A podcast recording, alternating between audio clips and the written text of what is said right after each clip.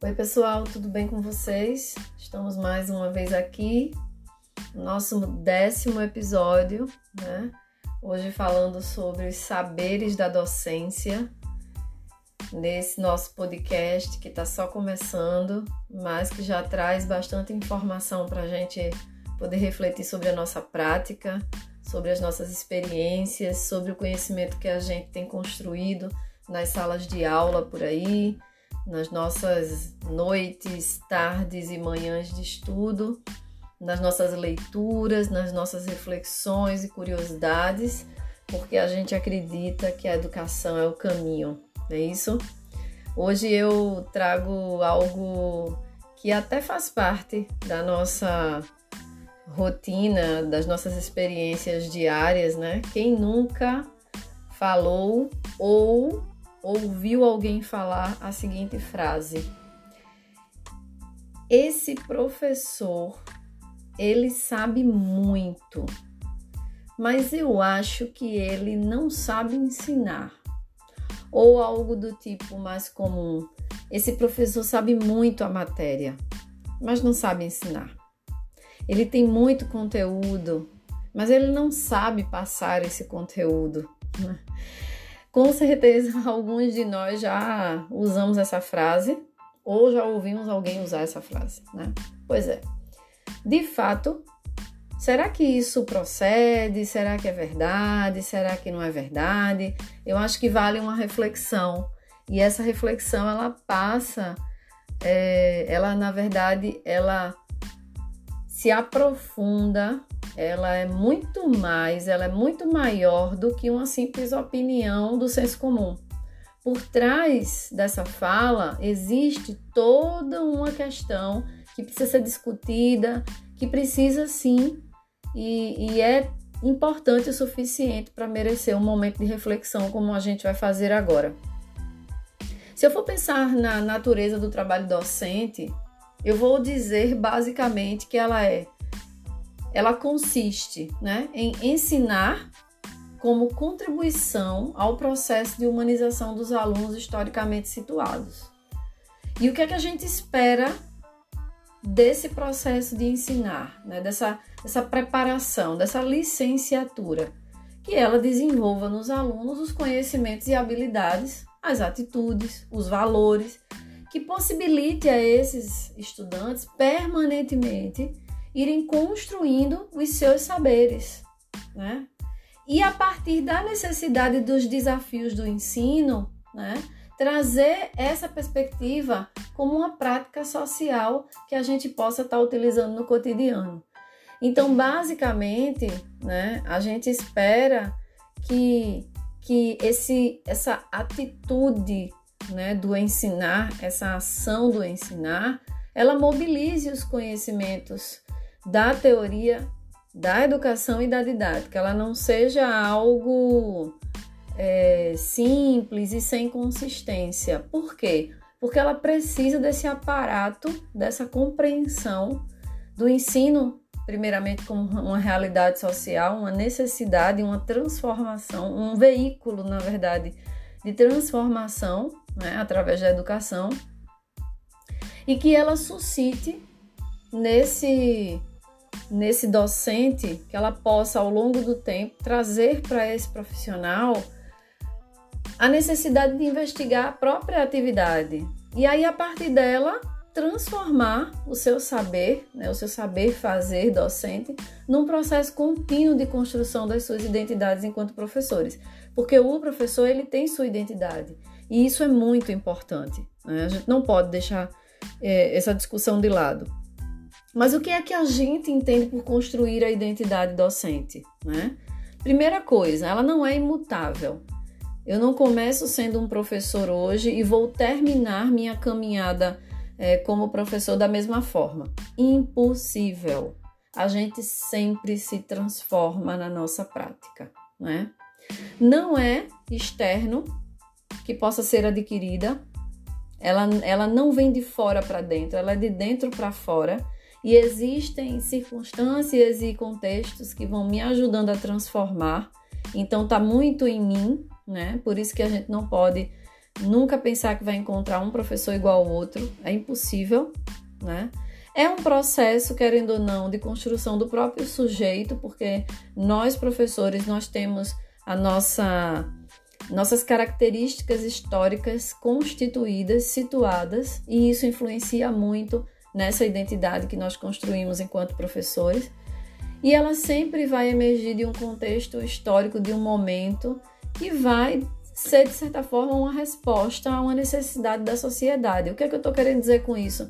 O professor que nasce hoje, ele não tem as mesmas características do professor que nasceu há 30, 40 anos atrás. Essa construção histórica desse professor é bem diferente. O contexto social em que esse professor que nasce, e vamos entender aqui, entre aspas, nasce como enquanto profissão, profissão tá? É, não vai ser igual, né? E aí é necessário desenvolver essa leitura crítica da própria profissão diante da realidade, porque é essa leitura que vai nos permitir a transformação dessa identidade. Mas aí a pergunta que eu faço para vocês é: que professor se faz necessário para as necessidades formativas da contemporaneidade? Né? A Selma Garrido Pimenta, nas diversas e diversas obras que tem falando sobre esses processos formativos do docente, dentre eles um artigo muito interessante que se chama Formação de Professores, Saberes da Docência e Identidade do Professor, ela diz que o que é, necessário? Um professor que utilize os seus saberes na direção das, das demandas que ele recebe, de tais demandas, das demandas daquele momento, daquela realidade em que ele se encontra. Então vamos lá. Aqui cabe uma reflexão importante que a Selma, inclusive, nos. A Selma Garrido Pimenta ela nos traz, tá? Porque ela diz que é necessário que o professor utilize os seus saberes Primeira pergunta que vem na minha cabeça é: que saberes são esses, né? Que saberes específicos são esses que esse professor carrega com ele, né? E aí a Selma nos esclarece, muito bem colocado, inclusive, os três saberes da docência. O primeiro deles seria o saber da experiência, né? O que seria esse saber da experiência? Será que é um saber que eu construo na minha caminhada enquanto professor? Não. O saber da experiência, ele nasce justamente da minha experiência enquanto aluno, enquanto estudante durante a minha vida escolar, né? Por quê? Porque é essa experiência que vai me possibilitar dizer quais foram os meus bons professores, quem eram bons de conteúdo, mas não conseguiam me fazer entender muito bem esse conteúdo, ou seja, aquele velho não sabe ensinar, né? E aí, essas experiências, esses saberes das experiências é que vão construindo, né? Se é, a minha, a minha percepção enquanto docência. Então, eu tenho minhas referências né, de professores da vida inteira enquanto estudante, que, querendo ou não, são internalizadas e que naturalmente acabam influenciando nessa minha identidade. Então, a primeira coisa que eu preciso observar são essas minhas experiências enquanto estudante e o quanto elas é, influenciam na minha prática docente. Segundo saber que a Selma traz para a gente é o saber do conhecimento, é aquele saber que a gente adquire no processo formativo para ser professor. Ou seja, aqui eu recebo informação e construo conhecimento. É o meu processo formativo, né? É quando eu estou ali na minha no meu processo de construção. E aí eu já estou fazendo essa essa relação dessa experiência que eu trago com esse conhecimento que eu tenho construído. E aí a gente precisa entender que ah, aqui não existe é, uma sobreposição da inteligência em relação à reflexão. Não.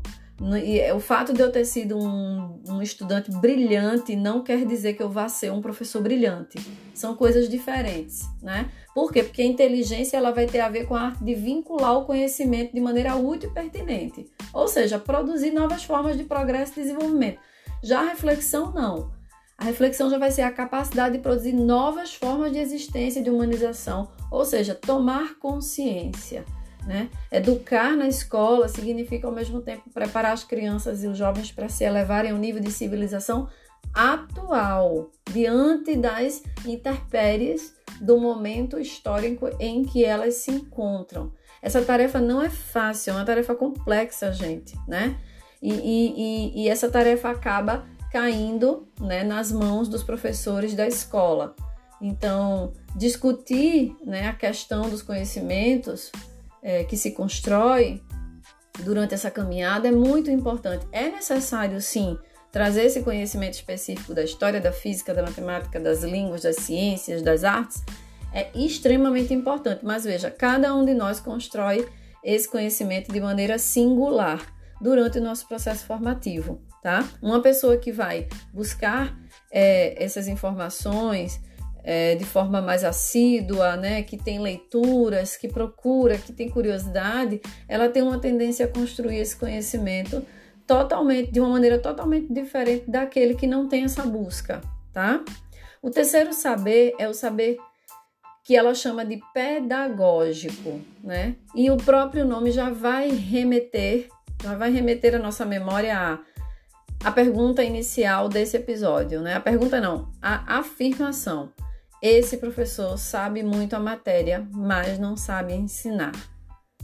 Pois é, Aqui a gente está falando do saber da didática, né? É ter didática, é saber ensinar. E isso, talvez o, o, nosso aluno ele não traduza dessa maneira, mas é o que ele quer dizer quando ele constrói esse, esse juízo de valor, essa opinião, quando ele sente, na verdade, isso, né? Que está para além das dificuldades que ele possa ter enquanto estudante para compreender determinado conhecimento, tá?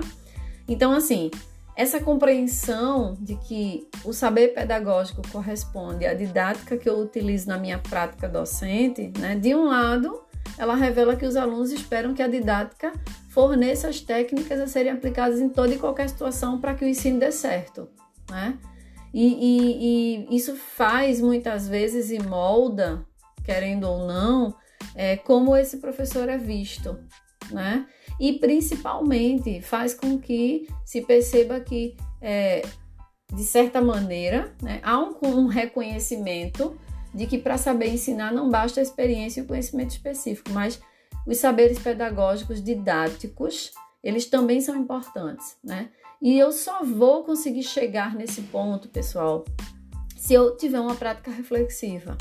Então, a primeira coisa que eu deixo aqui é a prática reflexiva, a autoavaliação, ela precisa acontecer, porque senão a gente não vai perceber que precisa se reconstruir, que precisa rever os nossos conceitos, que precisa se aprofundar mais é, nesses conhecimentos teórico-metodológicos, né, de certa forma, em relação à nossa formação, em relação à maneira como eu me constituí como professor, a, a maneira como eu construí a minha identidade docente, tá? Então, essa reflexão ela é extremamente importante na nossa profissão, na nossa prática. É ela que é muitas vezes geradora da, de uma ação, reflexão, ação, que é, como Paulo Freire sempre dizia, é extremamente importante para que o, o, a educação, na verdade, né, ela, ela se faça presente de forma significativa então não tem como você hoje pensar em ser professor e achar que daqui a 20, 30 anos você vai poder ser o mesmo professor que você se formou hoje, né? É, não tem como você é, parar para dizer que quer ser professor e pensar dessa forma. Hoje, mais do que nunca, a gente tem apanhado bastante, né, é, para poder entender e buscar diversas formas de nos refazermos na nossa prática. Então, eu costumo dizer que quando a educação ela não gera transformação é porque a gente, ela precisa ser revista. Tem alguma coisa que não está dando certo. Né? Então, ensinar e aprender fazem parte desse processo.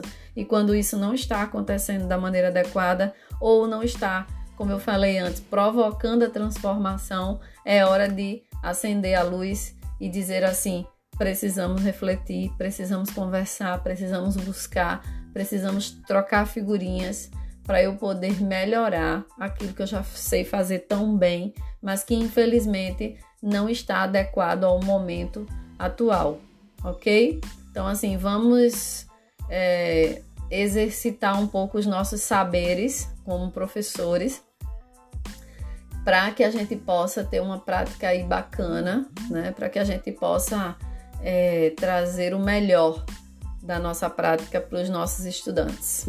Eu espero ter contribuído com vocês no dia a dia de vocês. Eu espero ter trazido uma reflexão importante e que faça diferença amanhã, quando vocês estiverem na sala de aula, no ambiente escolar, no processo de ensino-aprendizagem. Beijo para todo mundo.